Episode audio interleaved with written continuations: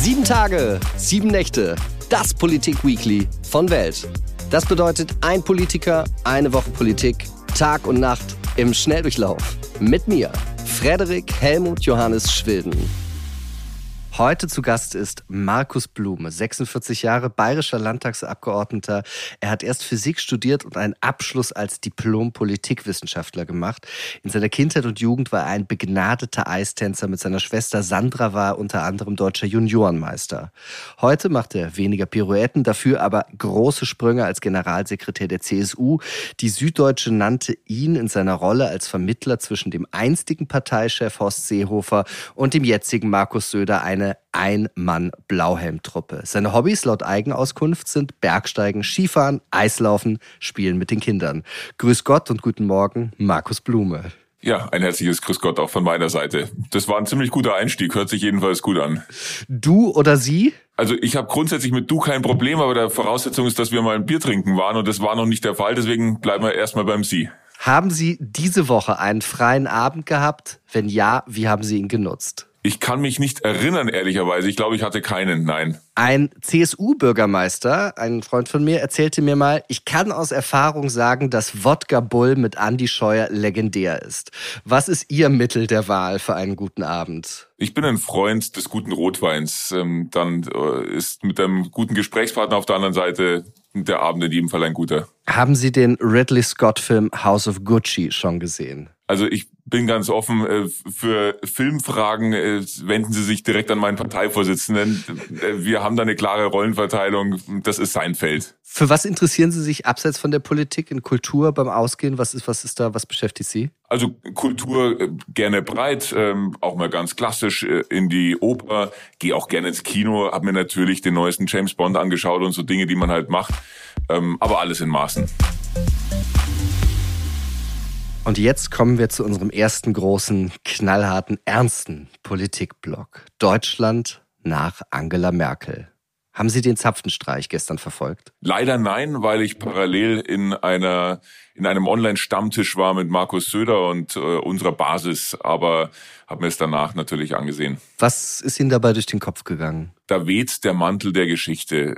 Eine Frau, die Deutschland, Europa, ja ein gutes Stück auch die Weltgemeinschaft über 16 Jahre geprägt hat, die dann da äh, steht beziehungsweise sitzt. Ähm, nicht emotionslos, ähm, aber sich auch an dieser Stelle treu bleibt. Und man ist selber fast mehr ergriffen von der Situation als äh, sie, jedenfalls augenscheinlich. Ich finde, sie ist eine großartige Frau und war wirklich eine großartige Bundeskanzlerin über diese 16 Jahre. Wenn Sie sagen, Mann war selber fast mehr ergriffen als Sie selber in diese Situation, glauben Sie, war das so eine, ein Schutzmechanismus von Angela Merkel, sowas nicht öffentlich zuzulassen oder war das einfach ihre Person?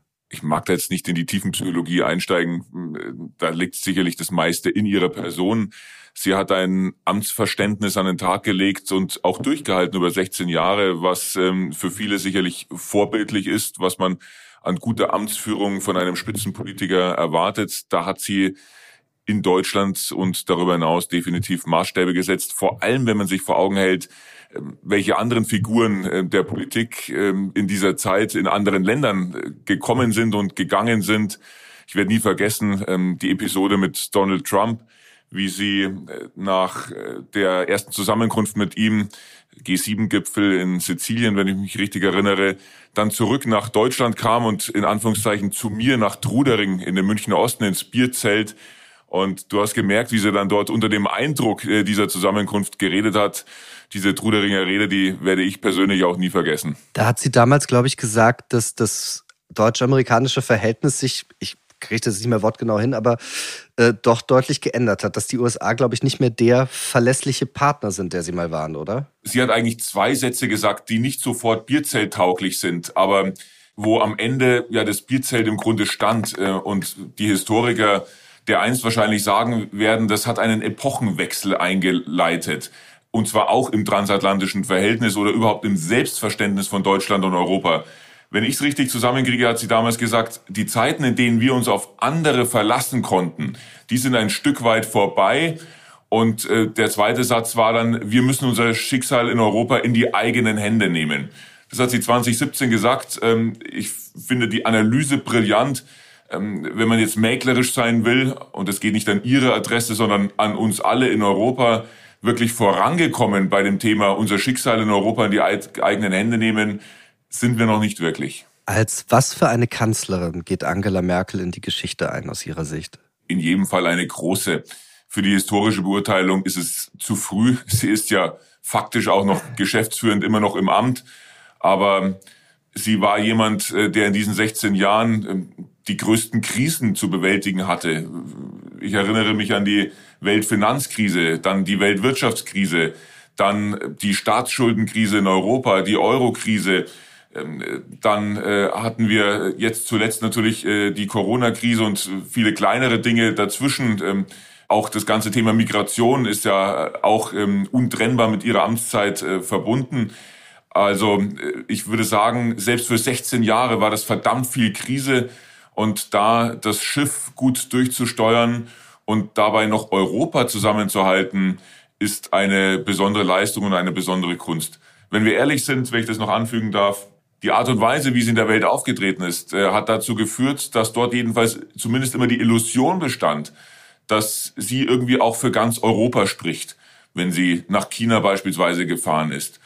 Egal, wer da jetzt kommt, ähm, in Deutschland, in Europa, das sind verdammt große Schuhe und was da etwas droht aus meiner Sicht, ist tatsächlich so etwas wie die Provinzialisierung Europas. Ähm, wir werden uns wirklich anstrengen müssen, dass wir wirklich auf der Weltbühne da weiter mitspielen können. Erinnern Sie sich noch an den Parteitag 2015 der CSU, auf dem Seehofer, damaliger Parteichef, Merkel neben sich hat stehen lassen und sagte, der Horst Seehofer und die Angela Merkel haben noch immer eine Lösung gefunden. Wenn das dein Motto ist, bist du wieder herzlich eingeladen. Das hat Seehofer damals zu Angela Merkel gesagt. Ich kann mich erinnern. War das angemessen einer Kanzlerin und der Führerin der Schwesterpartei gegenüber? Ja, da ist natürlich schon offenbar geworden, dass es hier eine Konfliktlinie gibt, ähm, wo ehrlicherweise beide ja noch keine Lösung gesehen hatten, sondern man nur im Angesicht ähm, einer Migrationskrise das Gefühl hatte, da müssen neue Antworten gegeben werden. Aber die lagen zu diesem Zeitpunkt noch nicht am Tisch und es war für beide offensichtlich nicht so einfach, sich aufeinander zuzubewegen.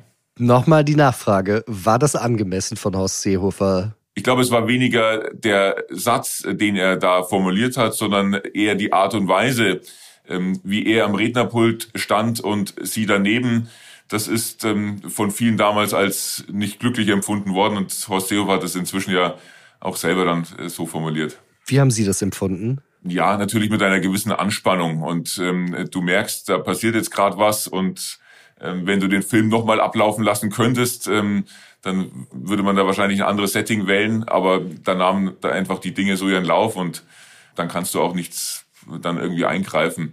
Es war ja ehrlicherweise nur der Auftakt ähm, dann äh, zu einer sehr, sage ich mal euphemistisch, sehr intensiven Diskussion zwischen beiden Schwesterparteien, ähm, wo am Ende ja auch die ein oder anderen Kratzer und Schrammen äh, geblieben sind und hernach äh, die Erkenntnis, wir dürfen es nie wieder so weit kommen lassen, ähm, dass ähm, aus einer Sachfrage ein so tiefes Zerwürfnis zwischen beiden Parteien wird. Haben Sie Angela Merkel die Ehe für alle verziehen? Ja, Wobei ich glaube, dass es da eigentlich nichts zu verzeihen gab, sondern ich mich erinnere, dass sie damals diese Situation aufgelöst hat, indem sie es dann zu einer Gewissensfrage ähm, erklärt hat und damit dann das Signal sozusagen in den Deutschen Bundestag und auch in die Regierungsfraktionen war, ähm, dass man dann eben äh, abstimmen kann, so wie man das persönlich äh, vor seinem Gewissen für richtig hält wenn wir ganz offen und ehrlich sind, ähm, wie in dem ganzen äh, Podcast hier,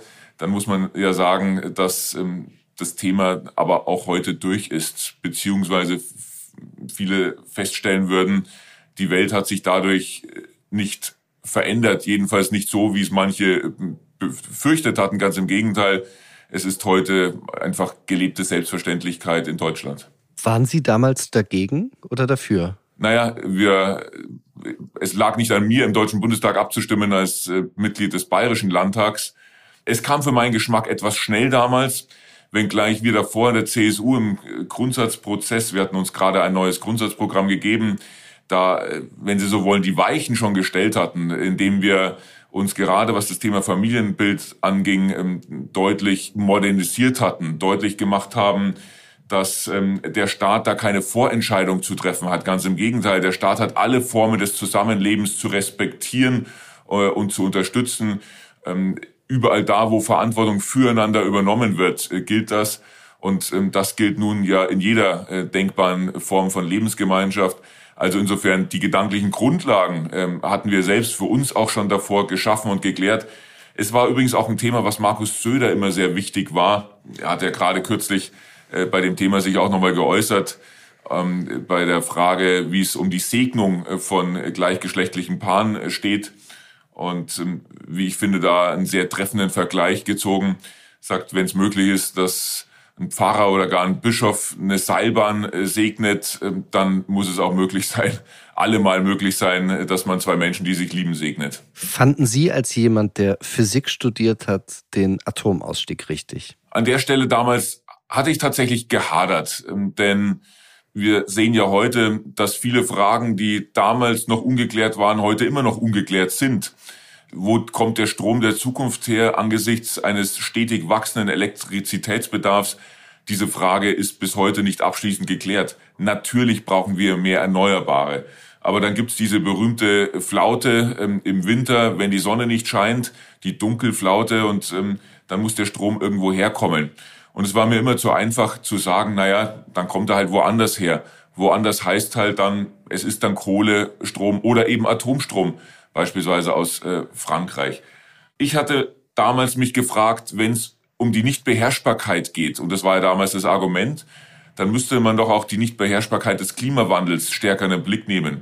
Also lange Rede, kurzer Sinn. Ich hätte immer ein klares Prä gehabt für den Ausstieg aus der fossilen Energiewelt und danach ähm, den Ausstieg aus der Atomenergie.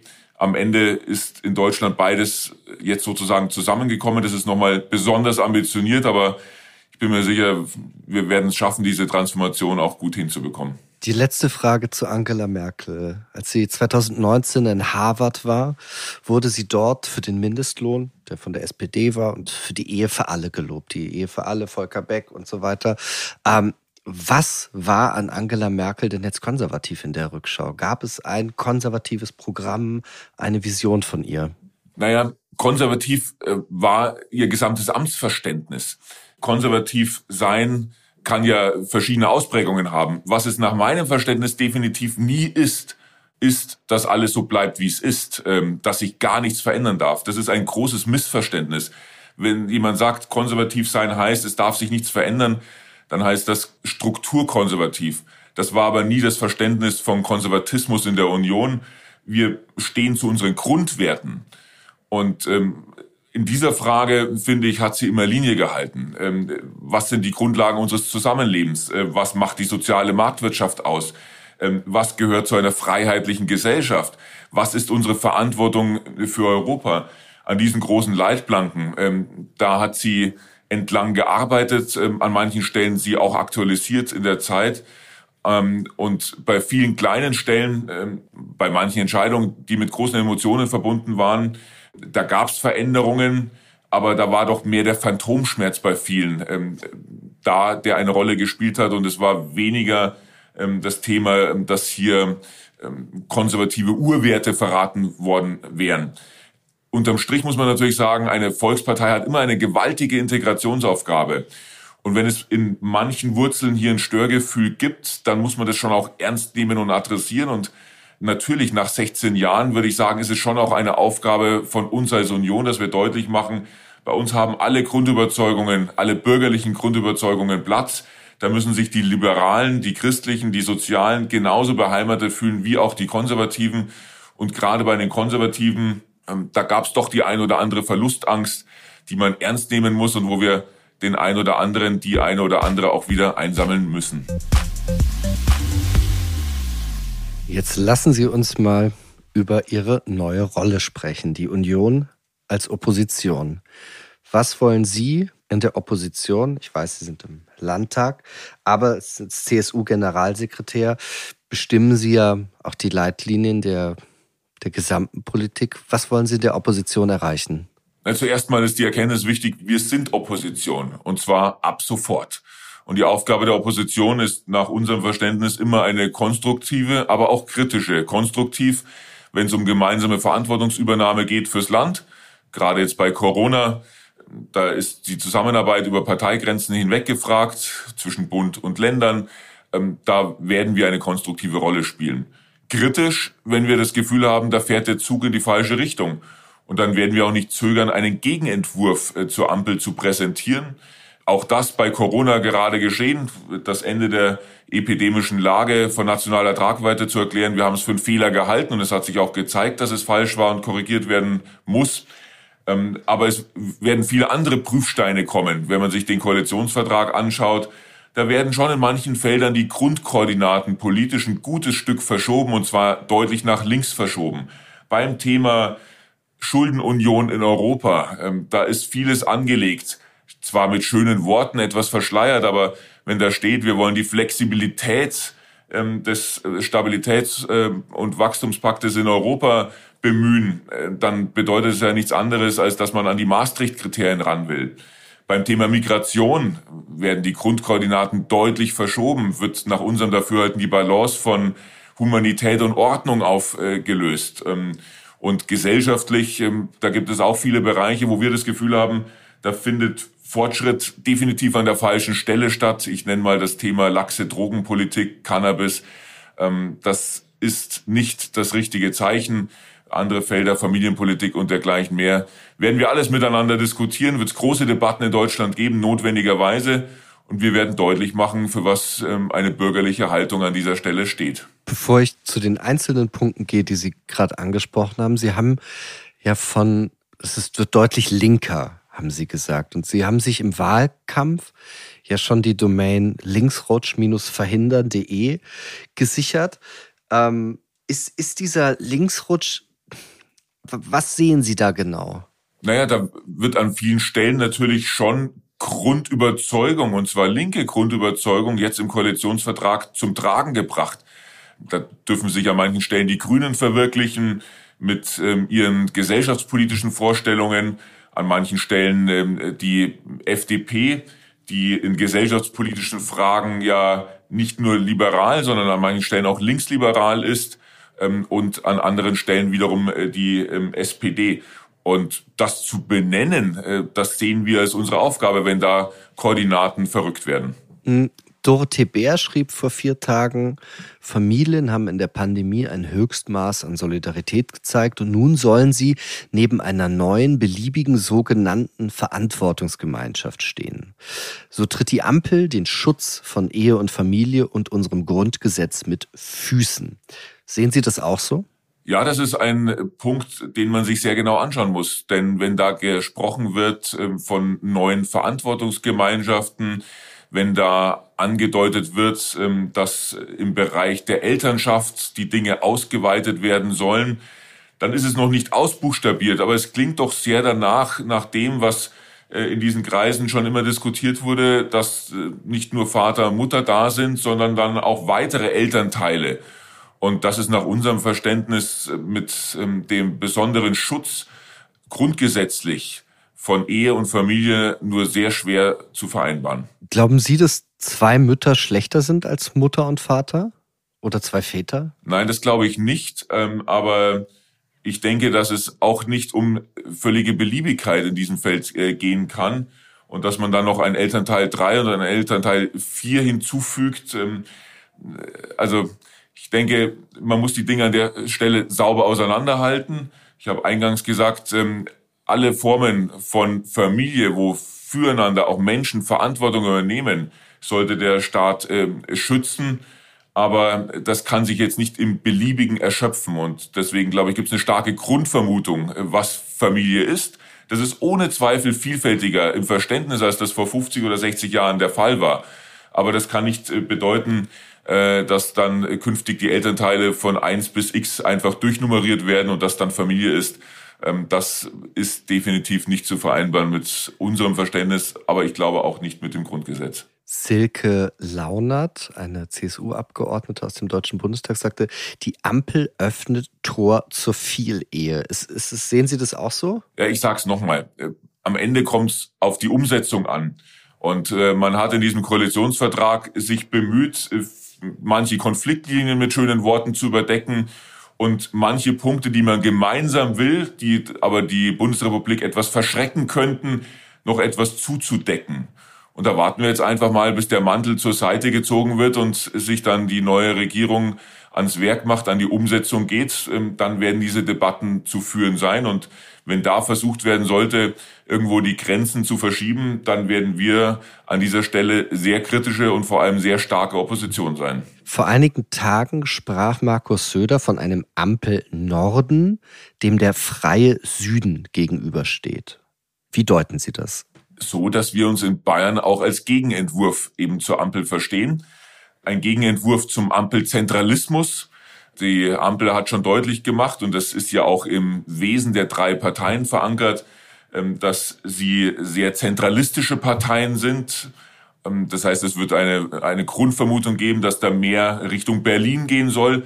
Ähm, und dem werden wir die föderale Karte entgegensetzen, weil wir glauben, dass Deutschland gerade auch wegen seiner Vielgestaltigkeit stark ist. Und Sie dürfen sicher sein, dass wir das aus Bayern ähm, mit der gewohnten Robustheit dann auch entsprechend formulieren. Sie haben vorhin auch schon Cannabis angesprochen. Ich frage mich ehrlich gesagt, ist das denn überhaupt ein Thema, mit dem man Politik machen sollte, wenn man sich anguckt, viele Richter, der Bund der deutschen Kriminalbeamten, Suchtforscher sagen, die Kriminalisierung bringt nichts, es bindet Polizei, Staatsanwaltschaftskapazitäten, die wir woanders brauchen. Und ich gab gerade eine aktuelle Umfrage, 43 Prozent sagen, sie sind dafür, 43 Prozent sagen, sie sind äh, dagegen und die Differenz weiß es nicht. Und was war jetzt Ihre Frage? Die Frage war, glauben Sie, dass man damit Oppositionspolitik machen kann, mit Cannabis? Nein, die Frage müsste eigentlich lauten, glaube ich, dass das, was die Ampelkoalition will, das Richtige für Deutschland ist? Und diese Frage kann ich mit einem klaren ja Nein beantworten. Und zwar aus zwei Gründen. Äh, zum einen habe ich eine persönliche Überzeugung, was Drogen angeht. Ähm, ich, und das sage ich auch als Vater, ähm, der am Ende seine eigenen Kinder schützen äh, möchte ähm, ich möchte nicht, dass hier gerade im Einstiegsbereich äh, von äh, Drogen etwas äh, nivelliert wird und die Rampe irgendwie abgeflacht wird. Und das Zweite, und das ist ein sehr politisches Argument, wo kann das hinführen? Und da sehen wir um uns herum natürlich Beispiele, gerade die Niederlande, die da inzwischen feststellen, dass sie sich auf einen sehr schwierigen Weg vor einigen Jahren begeben haben mit einer laxen Drogenpolitik, ich fand den Artikel, ähm, die Titelgeschichte des Spiegel sehr eindrücklich, wo wirklich beschrieben wurde, wie die organisierte Kriminalität sich der Niederlande an vielen Stellen bemächtigt hat, und zwar aus dem Drogenmilieu. Etwas, von dem man ja eigentlich gehofft hatte, man kann das zurückdrängen.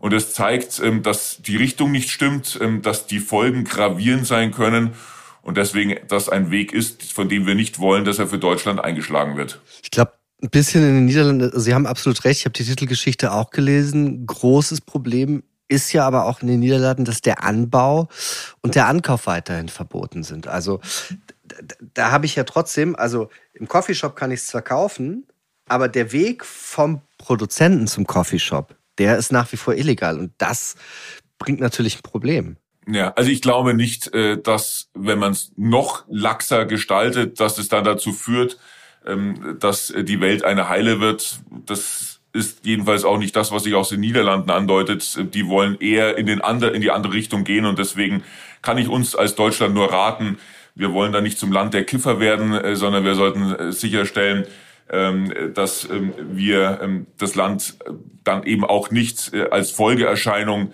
an die organisierte Kriminalität, an die Clankriminalität geben und deswegen diesen Weg für Deutschland, diesen Fehler nicht nachmachen.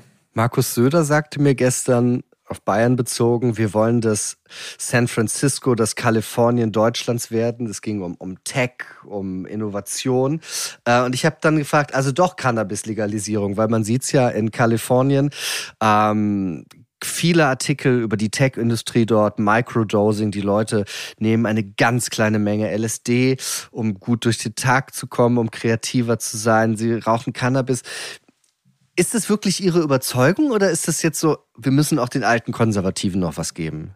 Ich liebe Kalifornien und war auch öfters dort. Ähm, mein Eindruck ist, dass äh, Kalifornien von ganz vielen anderen Dingen lebt äh, und ähm, deswegen auch ähm, ja eine gewisse Vergleichbarkeit da ist, was ähm, diesen diesen Lebensstil angeht, äh, diese Haltung, diese Verbindung auf der einen Seite wirtschaftlich extrem erfolgreich, auf der anderen Seite aber natürlich auch von der Natur äh, gut äh, begnadet. Ähm, äh, das heißt, man bringt beides hier zusammen: hohen Wohlstand, tolle Lebensqualität.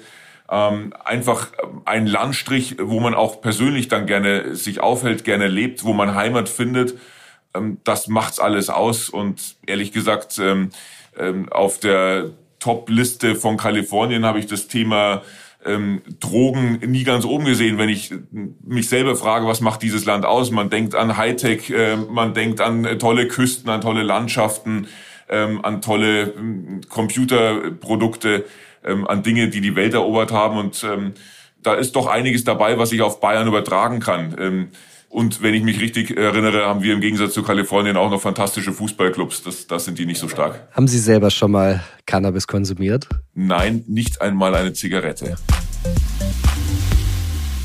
Dann kommen wir zum letzten Thema dieser Sendung. Was tun in der vierten Welle? Warum ist Bayern so schlecht in der Pandemie, wenn wir uns die Infektionszahlen angucken, obwohl Bayern die striktesten Maßnahmen hatte und sich immer als Team Vorsicht dargestellt hat. Auch da ist ja die Gegenfrage zu stellen, wo würden wir stehen, wenn wir nicht so vorsichtig gewesen wären oder wenn wir nicht so vorsichtig wären. Und da brauchen wir dann nur um Bayern herumschauen, nach Tschechien, äh, nach Österreich, in die Schweiz, nach Norditalien, ähm, die zu den meisten Zeiten dieser Krise deutlich höhere Infektionszahlen äh, hatten. Fakt ist, Corona macht nie Halt vor Landesgrenzen und macht auch innerhalb von Deutschland nicht Halt. Das heißt, es zieht äh, durch. Ähm, Bayern war aufgrund seiner Randlage und der längsten Außengrenze immer in besonderer Weise und häufig zuerst betroffen. Ähm, und inzwischen spielt natürlich auch eine Rolle, dass wir in Deutschland offensichtlich eine unterschiedliche Impfbereitschaft haben, äh, die vom Norden Richtung Süden abnimmt und deswegen auch äh, die Länder Baden-Württemberg, Bayern und ähm, auch die ostdeutschen Länder dann jetzt offensichtlich mit dieser vierten Welle noch mehr zu kämpfen haben als andere Teile Deutschlands. Haben Sie in Ihrem bekannten Freundes, in Ihrem beruflichen Umfeld Menschen, die sagen, ich lasse mich nicht impfen? Anfänglich einige, inzwischen aber und nicht zuletzt viele im Angesicht der vierten Welle haben inzwischen gesagt, es hilft nichts, ich lasse mich impfen. Also in meinem persönlichen Umfeld kenne ich jetzt tatsächlich keinen mehr, der nicht geimpft wäre. Was waren da die, die Bedenken, wenn Sie gesagt haben, anfänglich gab es da schon einige? Naja, nachdem die erste, zweite und dritte Welle vorübergezogen war und am Anfang gab es ja noch gar keinen Impfstoff, habe ich so das Gefühl gehabt, im Sommer war so ein bisschen die Situation, dass man gedacht hat, naja, jetzt ist es vielleicht doch irgendwie vorüber und ich brauche das gar nicht mehr der Mensch neigt ja dazu, erst im Angesicht ähm, der unmittelbaren Bedrohung äh, dann wieder diese Bedrohung auch zu realisieren und dann zu handeln. Und ähm, deswegen vermute ich, ist jetzt eben deutlich in den letzten Wochen auch die Impfbereitschaft nochmal gestiegen. Es war immer ein bisschen die Sorge da, was macht ein Impfstoff mit mir, der ja noch gar nicht so lange erforscht ist und am Markt ist. Und mein Gegenargument war dann immer, naja, wir wissen aber auch nicht, was Corona mit uns macht. Ähm, Corona ist auch noch nicht äh, lange in Anführungszeichen am Markt und erforscht. Und ähm, unterm Strich ist das Risiko, schwere Folgen bei Corona davon zu tragen, um ein Vielfaches größer ähm, als Folgen von der Impfung davon zu tragen. Und vor dem Hintergrund war es immer die richtige Entscheidung gewesen, sich impfen zu lassen. Meine Schwester ist Anästhesistin in einem Krankenhaus in Bayern. Ihr Mann ist Chirurg, auch in einem Krankenhaus in einem anderen in Bayern. Und die haben mir jetzt über die letzten Jahre, über diese Krise erzählt, nach wie vor fehlt es an Ausstattung, es fehlt an Personal, die Pausen können nicht eingehalten werden, sie sind auf den Intensivstationen völlig unterbesetzt. Und Deutschland und gerade ja auch Bayern hat, hat sich immer wahnsinnig viel auf den Stand der Krankenvorsorge, ich weiß nicht, ob eingebildet, ich meine, die Krankenvorsorge ist in Deutschland sehr, sehr gut und in Bayern, aber wurde da zu lange gespart? Also vor der Pandemie waren wir uns sicher, dass wir eines der besten Gesundheitssysteme der Welt haben. Und ich würde sagen, das gilt auch bis zum heutigen Tag. Allerdings stellen wir fest, dass Corona inzwischen auch in diesem Gesundheitssystem, gerade in den Krankenhäusern und hier gerade im Pflege- und Intensivpflegebereich dramatische Spuren hinterlassen hat. Jemand, der über jetzt bald zwei Jahre praktisch jeden Tag alles gibt, ähm, körperlich alles gibt, aber vor allem auch psychisch alles gibt, äh, um Menschen, die um ihr Leben kämpfen, äh, zu retten, bestmöglich zu betreuen, da ist verständlich, dass der dann irgendwann auch nicht mehr kann, äh, dieses unermessliche Leid zu sehen. Und dann gibt's Erkrankungen, dann gibt's andere, die sagen, ich kann nicht mehr. Und unterm Strich äh, bist du dann irgendwann in der Spirale, dass auf dann immer weniger Schultern äh, dieselbe oder noch eine größere Last lastet.